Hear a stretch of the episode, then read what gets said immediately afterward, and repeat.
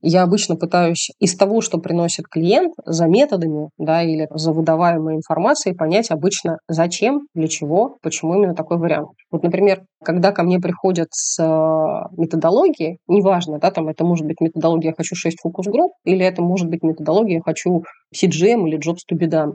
Я обычно в этом месте спрашиваю, а почему именно вот так?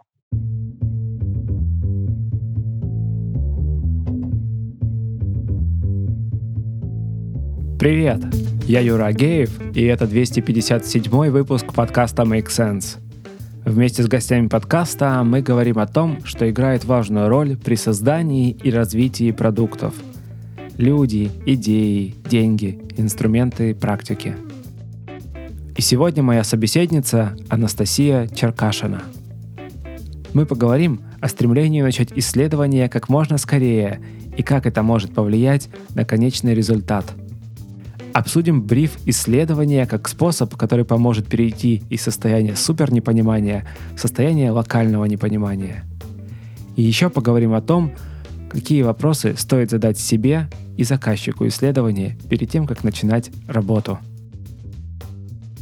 Подкаст выходит при поддержке конференции по менеджменту продуктов Product Sense.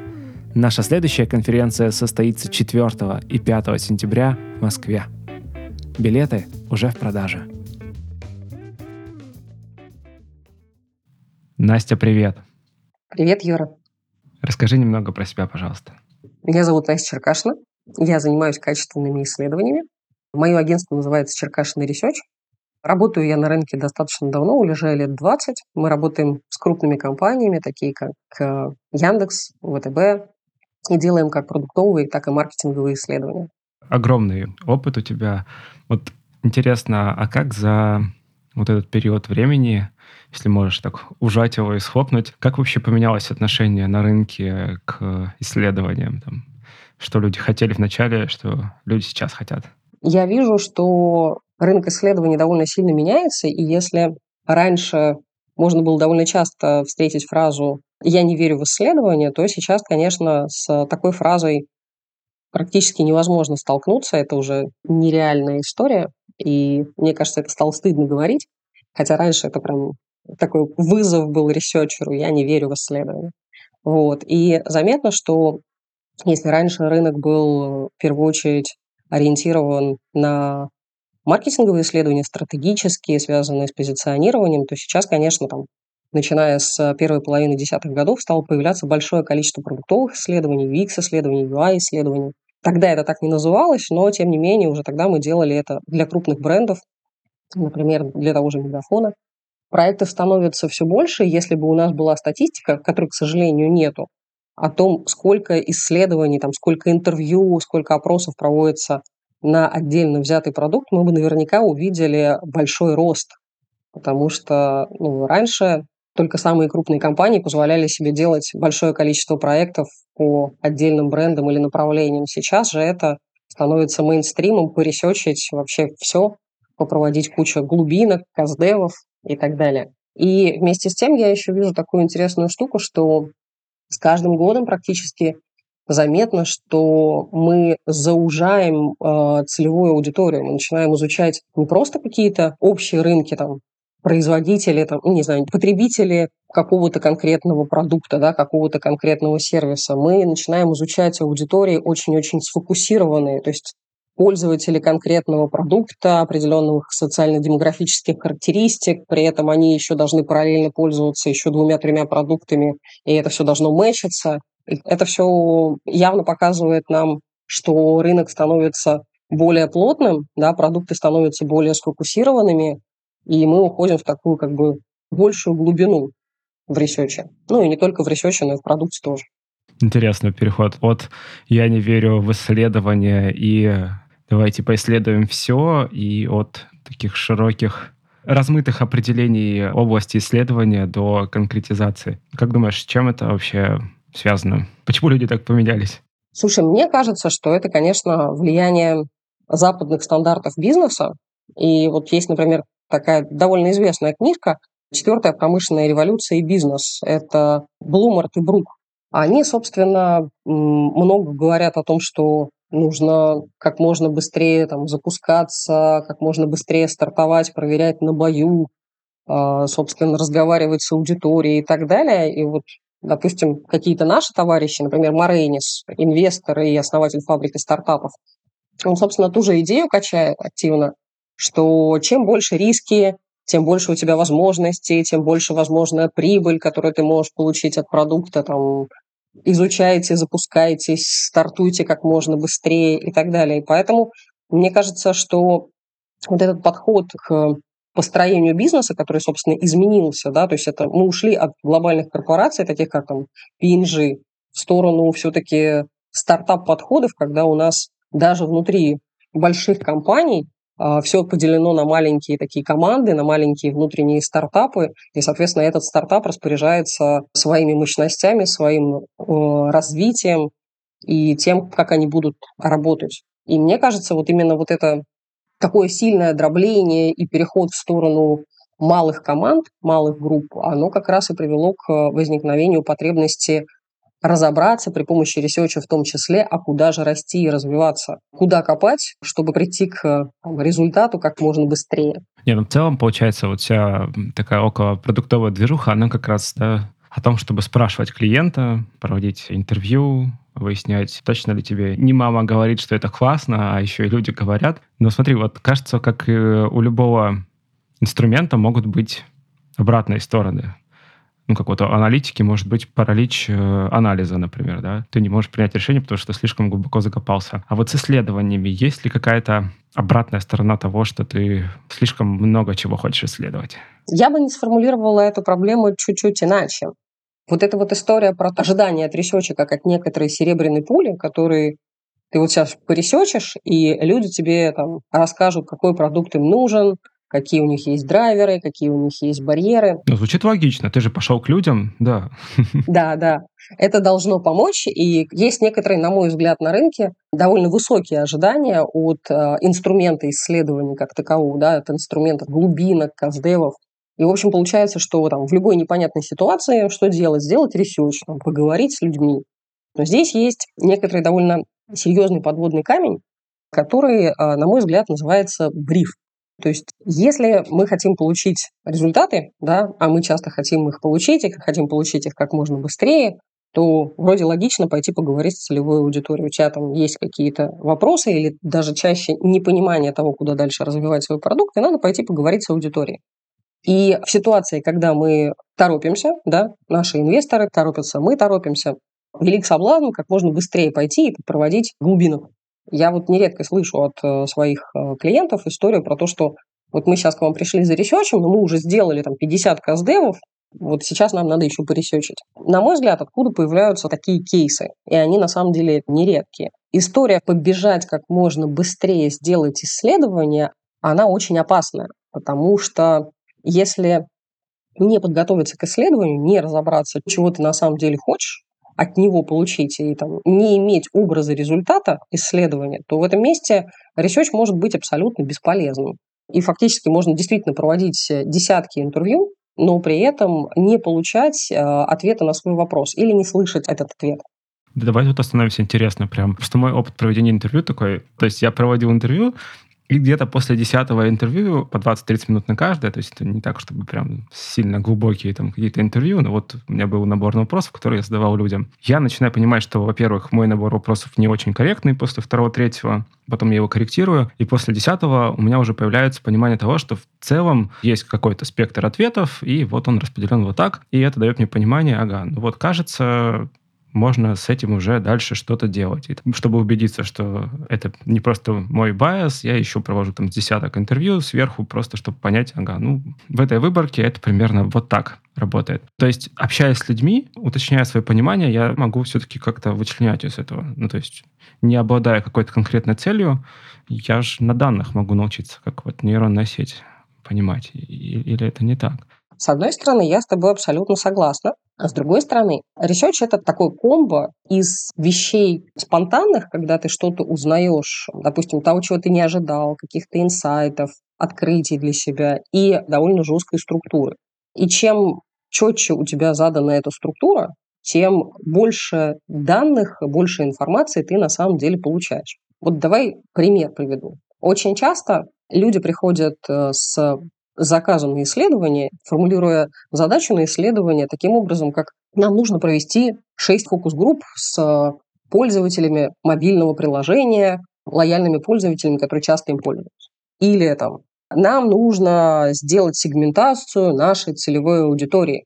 Мы знаем, что они покупают наш продукт.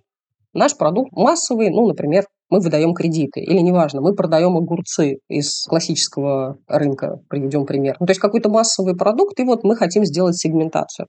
Вот это вот очень-очень, на мой взгляд, размытая история, из которой сложно собрать качественный результат. Да, то есть вот в первом примере провести 6 фокус-групп. Вам фокус-группы нужны или вам нужно что-то, что можно узнать на фокус-группах? Ну, то есть какой-то смысловой как будто бы части не хватает. Да, это действительно так. Вот, смысловой части не хватает, но, к сожалению, таких брифов, в которых отсутствует вообще смысловая часть, их довольно много.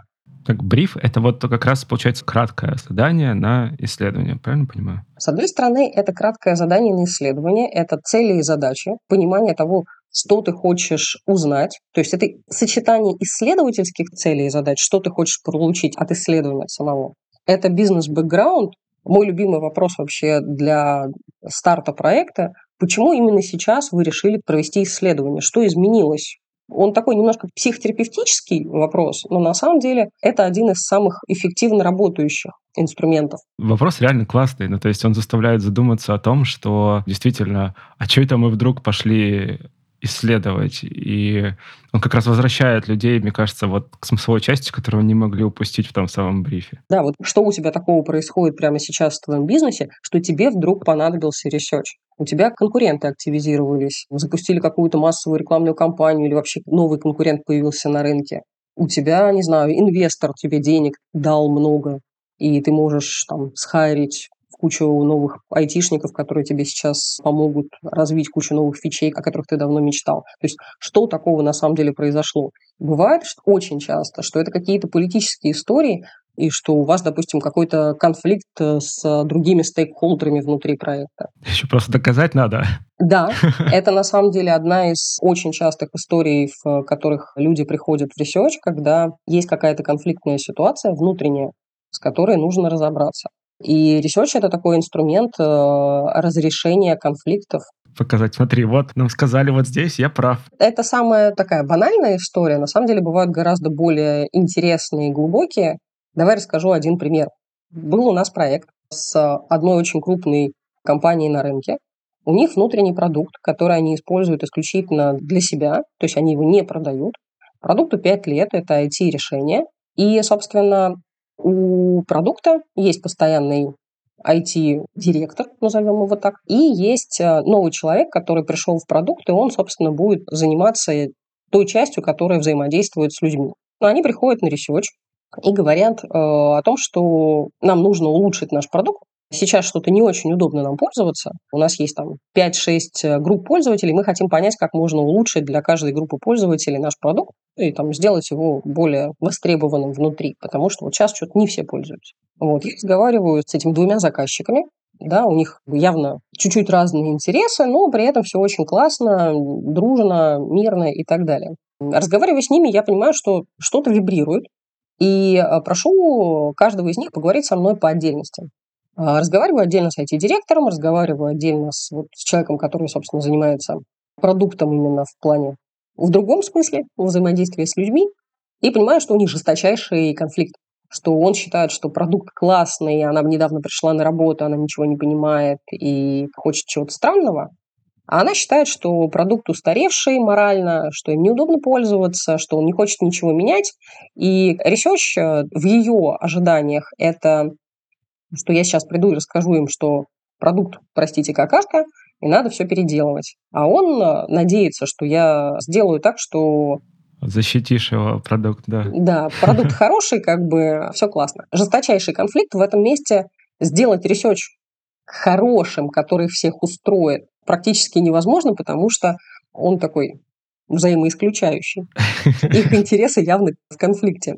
И, собственно, мы начали делать исследования, разобравшись со всей этой историей, и поняли, что нам нужно просто подготовить отчет в таком виде, чтобы, с одной стороны, выделить те самые боли и проблемы, которые сейчас есть, но, с другой стороны, описать их таким языком, чтобы для айтишников это было понятно, что делать. Потому что обычно же проблема в том, что есть какие-то проблемы, да, но они настолько не прописаны языком IT-сектора, а, что непонятно, что с ними делать. То есть они слишком оторваны.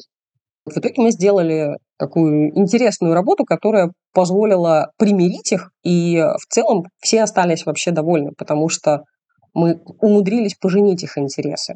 Но вот если бы на, на старте мы не вскрыли вот этот конфликт, а пошли в ту задачу, как они ее сформулировали, то я боюсь, что у нас бы был недовольный клиент и бесполезный пресечь как продукт. Да?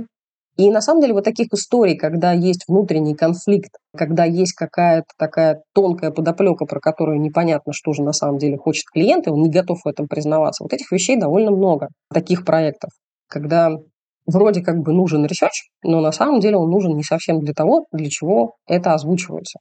Причем мне кажется, что часто бывает ситуация, что сам заказывающий исследование, да, или там сам инициирующий проект, он не всегда отдает себе отчета, на самом деле, что он от этого исследования хочет.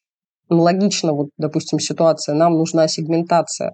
Почему вам прямо сейчас нужна сегментация? Вот что такого поменялось, да, что вам сейчас она потребовалась?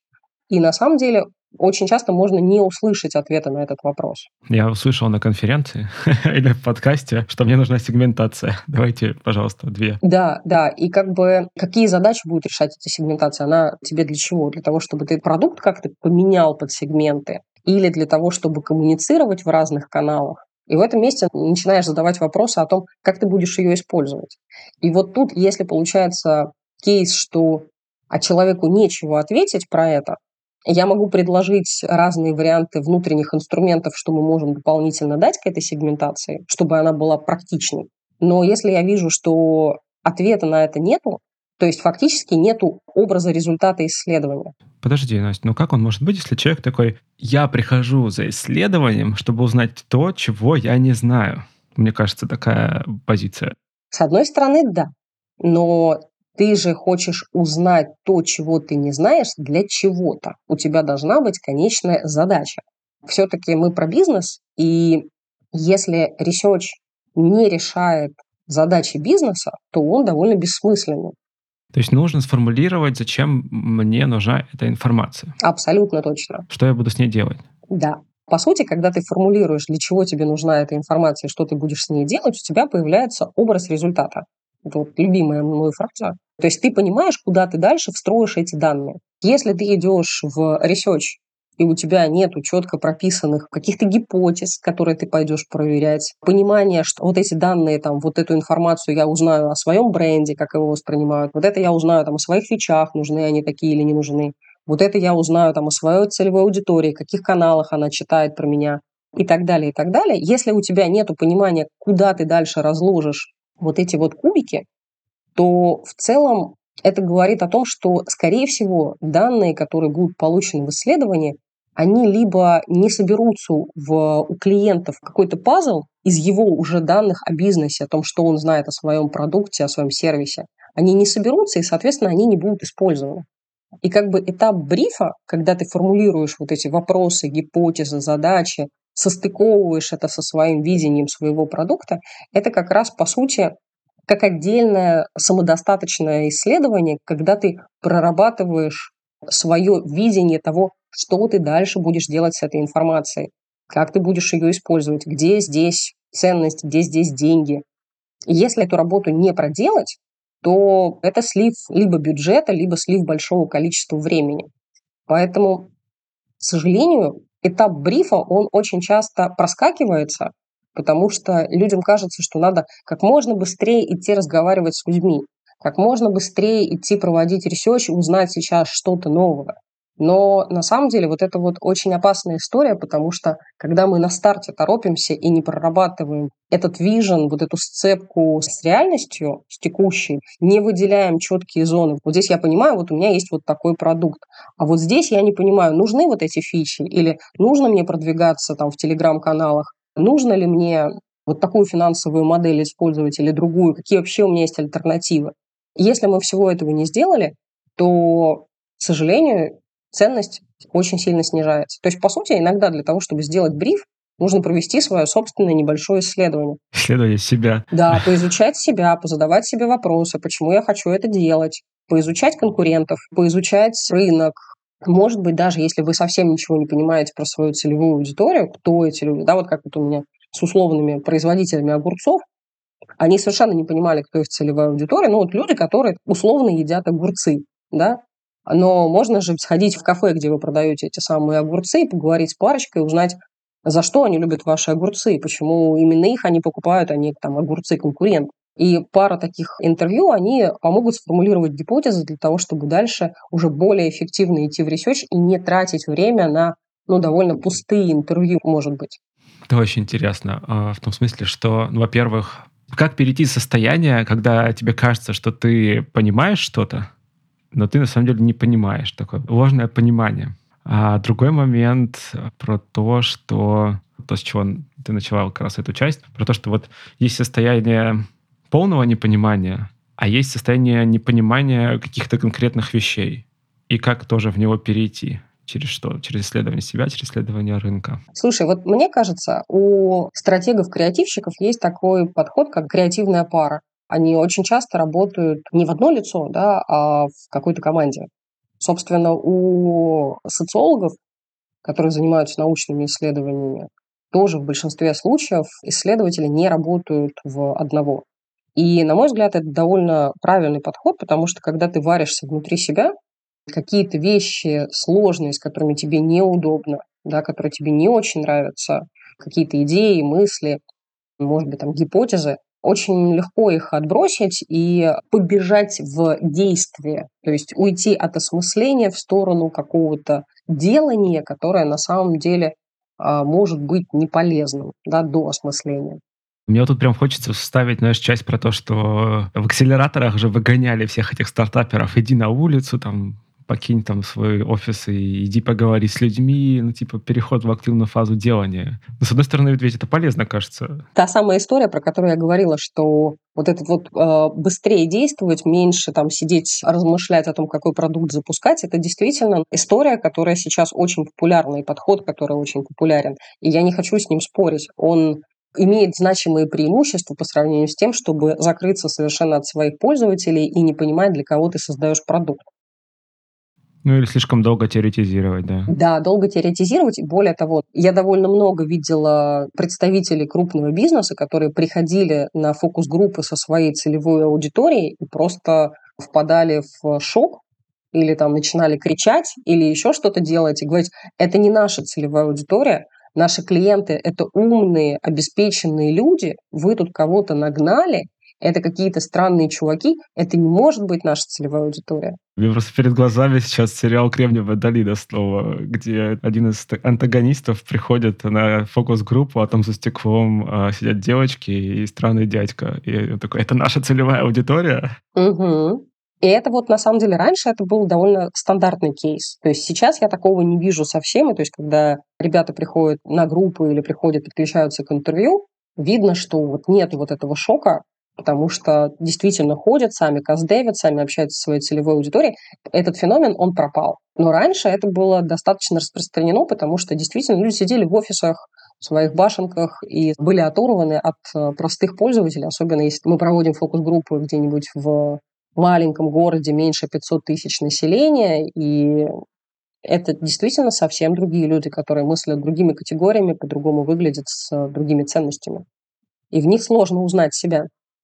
Когда клиент приходит к исследователю, если он приходит к исследователю, это одна из стратегий, да, то есть он может пойти делать это самостоятельно, но вот здесь я все-таки рекомендую тогда искать себе вторую креативную пару, которая может вас всегда покачать в вашем понимании и непонимании. Показать дырки в рассуждениях, да. Да. Если вы пришли к исследователю, это тот кейс просто, с которым я чаще встречаюсь, то есть я не предлагаю использовать только его, но это просто то, с чем мне приходится работать. Приходит э, человек или команда, который хочет провести исследование. И в этом месте какая-то вот открытость, готовность отвечать на вопросы, на неудобные вопросы, даже если есть какой-то внутренний конфликт, если есть какие-то подводные камни, если есть какие-то противодействующие, противоборствующие интересы. То есть вот это просто открыто обозначать, рассказывать об этом. Эту работу за вас может проделать как раз researcher, если у вас есть продукт, вы хотите его поресерчить, у вас есть какое-то понимание, что вам нужно вырасти или там вам нужно сделать бренд сейчас, хотя у вас уже есть продукт, но нет бренда,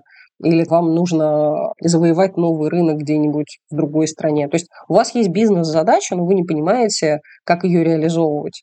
Вот уже из этого дальше вам человек, который умеет работать с ресерчем, может вам разложить по полочкам, что вам нужно делать. Если у вас нет бюджета для того, чтобы обратиться к профессионалу для того, чтобы он вам сделал проект под ключ, вы можете всегда обратиться за как раз формированием такого брифа на исследование, да, чтобы он вам помог, рассказал, что нужно делать поэтапно. Кстати, недавно у меня был опыт, я попробовала сделать бриф при помощи чата GPT. Я взяла тот самый бриф от производителя огурцов моего любимого и э, засунула его в чат GPT. Чат выдал мне достаточно релевантный набор методов, которые можно использовать, крайне релевантные сроки, в которые э, можно реализовать исследования, разложил буллетами те самые цели и задачи, которые я в него вбила, и в общем и целом это было все довольно правильно, то есть там не было никаких неправильных вещей. То есть если у вас есть э, какое-то очень общее представление о том, что вы хотите сделать э, на research е, то можно попробовать этот инструмент, и, в общем-то, он рабочий. У вас э, сложится картинка, как и как долго это будет продолжаться. Но а, истории, которые ChatGPT дать не может, это как раз вот этого углубления целей research а. Он выдает это в формате таких стандартных формулировок из серии изучить драйверы, изучить барьеры, определить целевую аудиторию, сделать сегментацию. То есть все эти слова, безусловно, ему знакомы, он нас товарищ начитанный, и он их выдает. Но фишка в том, что когда вы делаете бриф, вы как раз пытаетесь найти ваши уникальные цели и задачи, которые именно вам сейчас полезны. То есть про ваши как раз фичи, про какие-то ваши персональные истории там, с, с вашим брендом, с вашими сложностями, с вашими конфликтами интересов. Вот это вам никогда не сделает чат, ChatGPT, потому что даже researcher внешний, да, или там, допустим, если у вас в команде работает researcher, но он работает с несколькими подразделениями, с несколькими направлениями, он не угадает эту вашу внутреннюю задачу, вот этот внутренний подводный камень, да, если вы ему о нем не расскажете. Какие вопросы researcher или я сам себе или мой креативный партнер должен задать, чтобы вытащить вот эти вот все данные ну, то есть вот один вопрос я уже услышал, да, почему именно сейчас? Что такого произошло? Так, что еще? Еще я всегда прошу рассказать о продукте. Максимально подробно. Какой он, какие у него уникальные а, возможности, преимущества, какие у него недостатки, лидер, не лидер и так далее. То есть а, как можно больше понять про продукт и что сбоит, что не сбоит понять про целевую аудиторию, насколько понятно, кто им пользуется, или наоборот непонятно. Есть ли какой-то список гипотез о том, э, что мы вообще проверяем, да, там, пользуются ли нам, нами богатые, как часто пользуются или не пользуются, что мы знаем про конкурентов в разрезе нашего продукта, то есть насколько мы конкурентоспособны или нет. То есть на самом деле все остальные вещи, они вообще не очень связаны с ресерчем, а связаны с продуктом и с э, какими-то вещами, которые сбоят в продукте или наоборот сильные в продукте. И если у нас есть еще коммуникативная часть, то по, про это мы тоже узнаем из серии. Есть ли коммуникация, как она построена, как мы продаемся, через какие каналы и так далее. То есть попробовать вытащить все места, где вибрирует где есть какие-то вопросы, сложности. А как это research -то поможет? Мне так, вот, знаешь, что-то сейчас задумался, а может это потом предвзятость еще создаст какую-нибудь? Предвзятость у кого? У researcher а. Вот это, кстати, довольно тоже интересная штука, потому что раньше существовала такая история про то, что не надо researcher у рассказывать про продукт. Чем больше researcher знает про продукт, тем больше он привносит своего собственного, может искажать, во время написания отчета или даже влиять на ответы респондентов своим каким-то настроем. А если он еще и проэмпатирует, там, просимпатизирует, это вообще тогда все, пиши пропало. Угу. Слава богу, это прекрасная история тоже как-то вымылась с рынка, я ее не слышу. То есть раньше это примерно было с той же частотой, как э, «я не верю в research», Точно так же звучала тема про то, что не надо рассказывать researcher у, он должен заходить э, open mind, чтобы не влиять ни в коем случае на результат.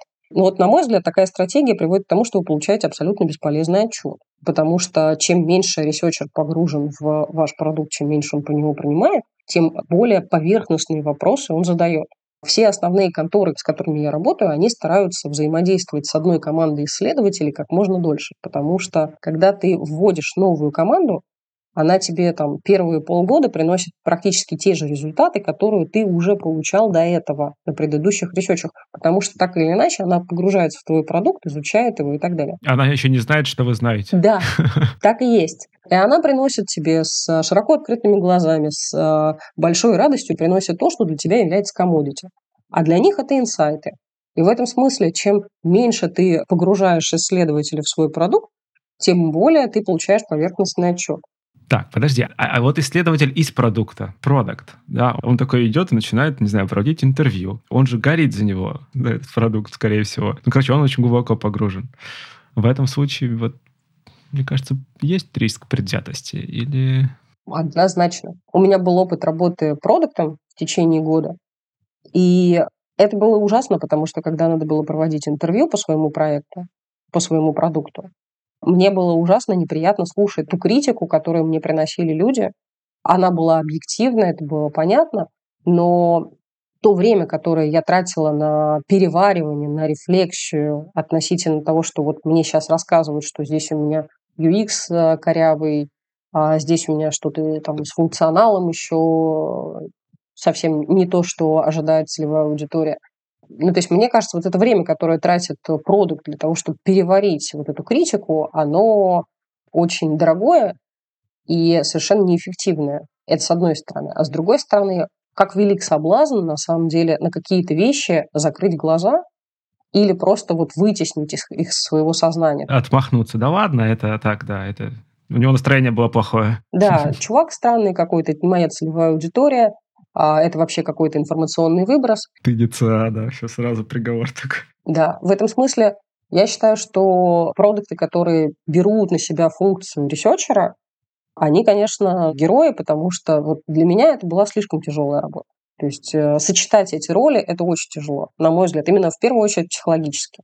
Здесь же как раз вот эта вот креативная пара, она очень полезна может быть, потому что как раз второй может не позволить тебе выкинуть что-то такое, от чего тебя особенно триггерит. В идеале тогда получается, перед тем, как начинать исследование или идти его заказывать, да, в случае, если заказываешь исследование, в принципе, у тебя могут там побрифовать. А вот если ты сам начинаешь его делать, тебе было бы классно попробовать ответить на вот эти вопросы, которые мы там перечисляли, и потом еще об кого-то это подумать ну вот типа посмотри.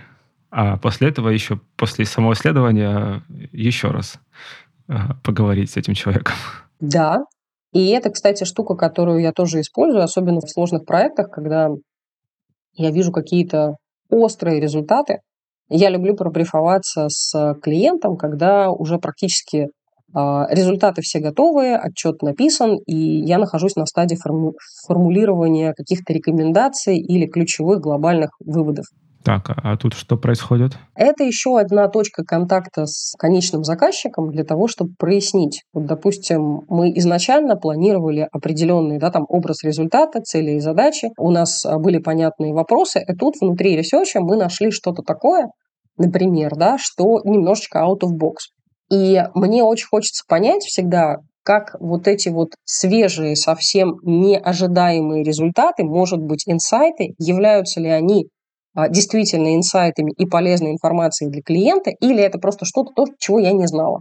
И если это те самые инсайты, то как лучше упаковать их в каком виде для того, чтобы это было более переносимо для самого заказчика. Потому что важный момент, когда мы отдаем результаты исследования, они должны быть понятны, перевариваемые, сцепленные с бизнесом и попадать в такой форме, в которой их легко взять, да, их легко осознать, легко встроить в свою картину мира бизнеса.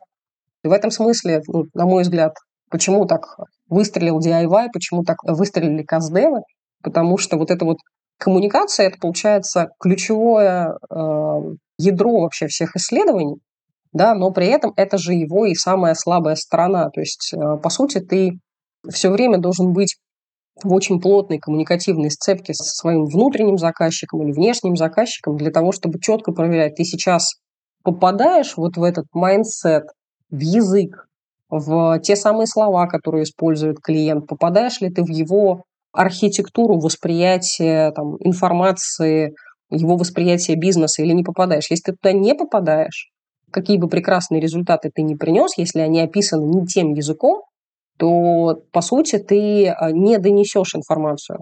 Это, кстати, то, что часто происходит в исследованиях, когда ресерчеры пишут о аудитории и говорят все время только про пользователя, про клиента, но при этом не соотносят это с продуктом. Очень часто в этом месте появляются, знаешь, рекомендации «сделайте цену ниже». Это вот самое банальное, самое такое выпуклое несоотнесение исследований и бизнеса. И таких примеров на самом деле гораздо больше, но вот эта вот сцепка коммуникативная, на мой взгляд, она безумно важна в ресерче. И она как раз формируется в начале на брифовании, и она может формироваться на повторном брифовании в конце, который я так люблю. И, безусловно, она формируется, когда мы отдаем результаты или там презентуем результаты команде и понимаем, уходят результаты в работу или не уходят. То есть нас сейчас поняли или не поняли. Поэтому вот я люблю очень в долгую работать, когда мы четко понимаем, что, может, это громко звучит, но мы не делаем research, мы делаем такой кусок бизнеса для клиента. Вот тогда это работает. То есть, э, получается, это такое, знаешь, считывание в каком-то смысле языка и ценностей бизнеса для последующей коммуникации. Это прям любопытно. А знаешь, что еще я подумал, пока ты сейчас это рассказывал все, что в целом тогда вот этот бриф, не только к исследованиям может быть. Это можно прийти и побрифовать своего начальника, команду, еще кого-то. Опять же, да, выяснять, зачем они это делают, да, чтобы что? Или зачем тебе эту задачу поставили? Считать язык ценностей и коммуникации, чтобы потом это все еще и транслировать обратно. Это подход консалтеров, на самом деле. Именно этим они обычно занимаются. Когда они идут, берут интервью у всех стейкхолдеров, а когда пишут результаты исследования, они их очень плотно состыковывают с тем, что они услышали.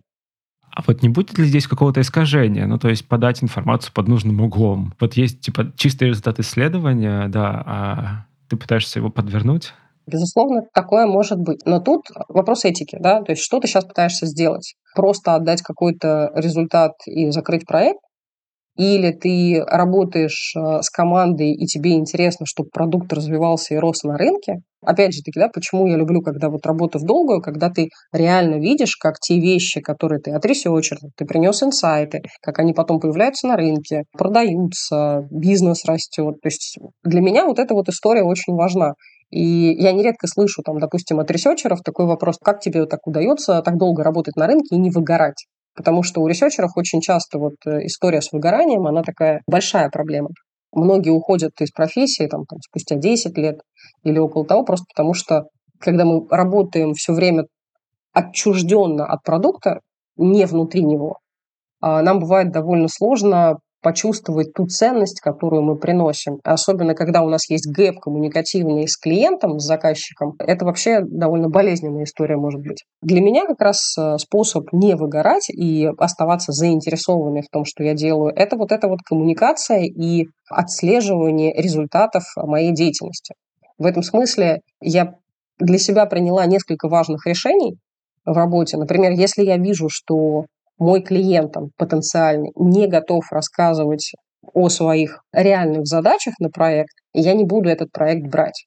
Потому что я просто заработаю денег, но я не получу удовольствия, и я не увижу, скорее всего, на рынке результаты своего труда. Для меня это очень важно. Или, допустим, если я не могу из него вытащить э, историю про то, насколько то, что мы проделали, один research, второй research, насколько эффективно, удалось ли заработать денег на этом, удалось ли нарастить долю на рынке за счет этих данных и так далее. Если я вижу, что внутри компании эти данные никак не осмысляются, эффективность ресерча никак не отслеживается, то я понимаю, что моя работа для моего заказчика остается с непонятной эффективностью. Для меня она остается с непонятной эффективностью.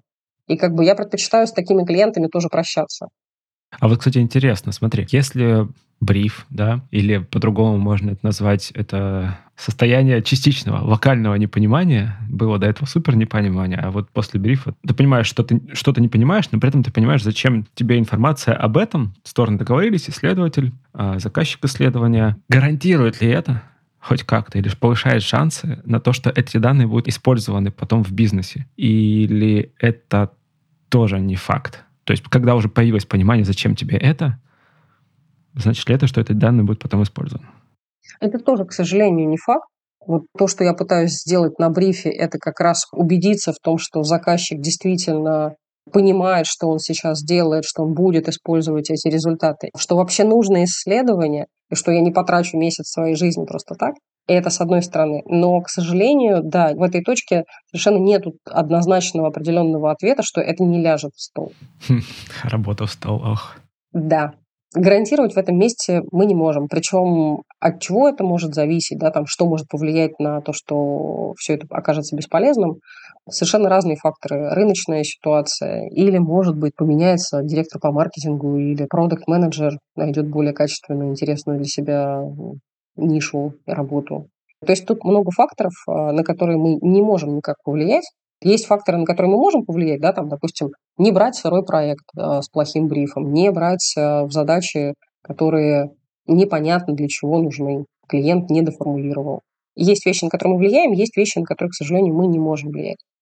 Окей. Значит, смотри, по сути, бриф — это такая работа по структурированию непонимания других людей. Ну, опять же, можно и себя забрифовать, это тогда структурировать непонимание себя. Вот вопросы мы их проговорили, сложно к ним сделать отсылку, их там было несколько. Но, но допустим, представим, что все их помнят, кто слушает. Они универсальны или же вот этот набор или какие-то конкретные вопросы, они могут быть э, разные в зависимости от того, с кем ты говоришь, о чем ты говоришь. То есть вот этот самый бриф, это единая структура или она подстраивается? Есть какие-то вещи, которые каждый раз повторяются, да, это вот почему именно сейчас, да, это потребность узнать о продукте как можно больше, о проблемах продукта. Это история, которая каждый раз возникает. Но есть вещи, которые могут меняться допустим, они могут зависеть от э, задачи исследования. Да, если мы говорим, допустим, о том, что клиент хочет сегментацию, мы начинаем узнавать больше про целевую аудиторию, про то, что он знает, про то, как он будет использовать э, именно эту сегментацию. Если у него, допустим, какая-нибудь э, внутренняя база клиентская, может ли он наложить эти данные на клиентскую базу, и можем ли мы что-то использовать из тех данных, которые у него уже есть в этой клиентской базе. То есть мы начинаем уже углубляться в какие-то конкретные задачи. Сейчас я вспомнил вот это, знаешь, пара цели и задачи. Как оно э, соотносится в данном случае? Ну, то есть в задачу сегментация я могу поверить, но это, мне кажется, совсем не цель. Да, это совсем не цель. Я обычно пытаюсь из того, что приносит клиент, за методами да, или за выдаваемой информацией понять обычно зачем, для чего, почему именно такой вариант. Вот, например, когда ко мне приходят с э, методологией, неважно, да, там это может быть методология «я хочу 6 фокус-групп» или это может быть методология «я хочу CGM или Jobs to be done». Я обычно в этом месте спрашиваю, а почему именно вот так? Там ребята говорили. Да, потому что очень часто вот использование какого-то фреймворка канваса, оно на самом деле попытка подменить отсутствие вот этого разложенного, детализированного брифа и твоих индивидуальных целей и задач, попытка подменить это вот стандартизированной моделью, которая у многих работает скорее всего, мне тоже поможет. Ну, всем же помогает Jobs to be done, значит, и мне поможет. У меня же продуктовое исследование, продуктовое. И в этом смысле это попытка скипануть э, вот этот самый бриф и свои индивидуальные цели и задачи и пойти в что-то, что уже вроде как бы проверено. Да я просто вспомнил выпуск подкаста со Светой Аюповой э, мы делали выпуск «Фреймворки не нужны». И вот то, что ты сейчас говоришь, это прям, знаешь, такой э, перед, перед этим выпуском надо послушать. Потому что там как раз она говорила о том, что человек не знает, что он хочет, и ему очень важно понять, что именно он хочет и почему именно так. И вот все, что мы сегодня говорили, это прям такое погружение в эту часть темы. На самом деле, да, я вот со Светой в этом месте согласна. Это абсолютно та история. Я не люблю, когда ко мне приходят с запросом на, на методологию, Из таких людей очень сложно достать э, истинные цели и задачи проекта. Они э, не хотят их формулировать. Не хотят. Не хотят. То есть это тяжелая работа, когда тебе надо сформулировать твои цели, да, твои задачи на проекте, твои гипотезы, твои личные. Это прям воспринимается как отдельная тяжелая работа, которая очень хочется перебросить на исследователя. И вот здесь, кстати, тоже есть очень опасная история. Я раньше, несколько лет назад, иногда соглашалась брать сырые брифы. То есть вот, вот это вот решение о том, что я не беру сырые брифы, оно относительно свежее для меня и такое, знаешь, выстраданное. Но несколько лет назад я брала в работу сырые брифы, и э, в ожидании, что вот я сейчас на этапе формулирования вопросов там, для интервью, для там, бесед, я смогу вытащить из клиента все те, на самом деле, тонкие задачки, которые он хочет. Но со временем я поняла, что так не работает. Во-первых, когда у нас появляется большой документ а там гайд, список вопросов, не каждый клиент в состоянии в него детально погружаться, это уже становится тяжело. То есть, когда у тебя верхнеуровневые цели и задачи, это как бы одна история, а когда у тебя там простыня вопросов, это становится тяжело, и если человек не был готов написать цели и задачи и гипотезы, то изучать все твои там, 50 вопросов, он тем более будет не готов, к сожалению. И пока ты не согласился на проект, не взял его под свою ответственность, у тебя есть инструменты пушить клиента и говорить, дорогой друг, нам надо с тобой проработать, что тебе на самом деле нужно от исследования. Но как только ты согласился, что ты проект забираешь, как будто вся ответственность перекладывается на тебя, и ты должен э, угадать, узнать магическим образом, не знаю, что-то еще сделать, понять, как-то все, что нужно клиенту, и если ты этого не понял и принес отчет, который не подходит, не решает все задачи клиента, ну это твоя ответственность. Ты не сделал свою работу качественно.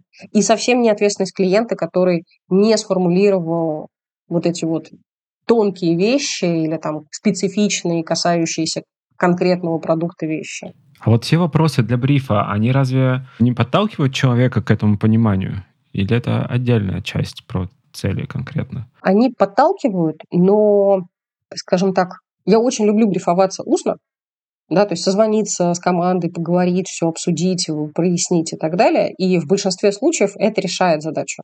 То есть ты говоришь с ними и потом записываешь условно заметки? Да, я записываю свои заметки, отправляю им документы, говорю, вот смотрите, ваш бриф, ваша задача, решаем вот это. И они мне говорят, да, а можно еще вот это, вот это добавить, вообще класс. Это очень хорошая стратегия, но она работает, когда у тебя на вот этот созвон, на этот бриф, у тебя пришли реально все стейкхолдеры. Если у тебя пришел, допустим, какой-нибудь один внутренний ресерчер или только продукт-менеджер, но не пришли э, другие ребята, которые тоже работают в продукте, то с высокой долей вероятности ты порешаешь только часть задач и, возможно, потеряешь что-то очень важное. Подожди, задав вопросы, которые нужно задать по брифу, мы в целом получается, способны понять картину продукта, потребностей, ценностей языка бизнеса, для себя уточнить задачи, а вот цели в этот момент, они уже есть, они уже сформулированы, ведь получается, что ты, как исследователь, вряд ли можешь сформулировать за человека цель. Ты можешь предложить ему решение, ну или ты можешь предложить ему спросить, типа, а вот это вот ваша цель, я правильно понимаю? Вот как вот эта часть выглядит? Обычно это именно так и происходит. То есть ты как бы слышишь какие-то вещи, которые люди формулируют, и э, раскладываешь это как раз на задачки ресерчерские, которые ты можешь порешать, и раскладываешь это на более глобальные цели, чаще даже бизнесовые, нежели внутри твоей работы. Но опять же таки, да, если у нас на бриф пришли не все стейкхолдеры, то с высокой долей вероятности мы не ловим какой-то конфликт интересов или там какое-то противоборство. И это довольно опасная история, потому что, ну, то есть, если человек уже на бриф не пришел, то это тоже о чем-то говорит. Это протест. Саботаж сразу. Такой в начале работы. Это очень интересно. Вот кажется, так, на, на поверхности мы с тобой целый час говорим о том, как правильно сформулировать задачу на исследование. Но с другой стороны, ведь реально, это вот как шутка про планирования есть, да? Несколько часов, сэкономленные на планировании, могут стоить вам месяца работы или что-то типа того. Так и здесь получается. Абсолютно, да, абсолютно та же логика. И Я считаю, что классно, когда продукт сам идет, видит свою целевую аудиторию, там, берет пару интервью, но совершенно не классно, когда он тратит э, десятки своих часов для того, чтобы рекрутировать, разговаривать с этими людьми, задавать им какие-то вопросы, проводить небольшие интервью. Ну давай напоследок. Какие вопросы я могу сам себе задать перед тем, как идти проводить исследование? Интервью, серию интервью, не знаю, что-то такое вот. Первое какую задачу бизнеса да, там, или продукта я сейчас хочу решить, или на какой ключевой вопрос я должен получить ответ из этих интервью. Совсем ключевой. Вот формулируем одной фразой верхнеуровнево. Окей, за счет чего я могу получить ответ на этот вопрос? За счет каких подвопросов? Должен ли я проверить какие-то гипотезы, которые у меня есть? Да или нет? Нужно или не нужно? Использовать или не использовать? Достаточно ли я сейчас а, посмотрел информацию у конкурентов в интернете и так далее. Действительно ли мне нужно сейчас идти проводить беседы или на самом деле все это можно узнать, не вставая там из-за компьютера немножко погуглить про это. Вот почему именно сейчас у меня возникла потребность пойти в вот эти беседы? Что такого поменялось? То есть мне стало не хватать данных, я не понимаю, там, у меня какая-то вилка внутри развития продукта. Что такого произошло, что мне сейчас потребовалось это делать? Что поменялось? Как я готов использовать эти данные, когда я их получу? Окей, вот я сейчас, допустим, получу проверку вот моих гипотез и узнаю, что вот это да, а вот это нет. Смогу ли я с этим что-то сделать и что я смогу с этим сделать, как я буду это использовать, куда я буду встраивать результаты, ответы и так далее. Есть ли у меня сейчас мощности для того, чтобы применить эти данные? Готов ли я к каким-то очень острым, фундаментальным ответам, которые вообще изменят э, отношение к тому, что сейчас я делаю с продуктом. Вот если я сейчас схожу, мне скажут, что все не так. Есть ли у меня сейчас силы, возможности для того, чтобы переварить эту информацию и услышать ее такой, какая она есть? Мне кажется, последний вопрос прям очень сильный. Он даже про то, что почему я не иду делать исследования. Может быть, я именно этого и боюсь. Да, и такое тоже может быть. Вообще, как бы работа с брифом, она не только про бизнес, она не только про research, но она очень сильно про принятие решений, про ответственность, про какую-то вот состоянческие вещи. Да, да. Очень круто. Настя, спасибо тебе большое за интереснейшую беседу. Спасибо, Юра. До встречи. Пока-пока. Это был 257 выпуск подкаста Make Sense. Сегодня вы слушали Анастасию Черкашину и меня, ведущего подкаста Юру Агеева.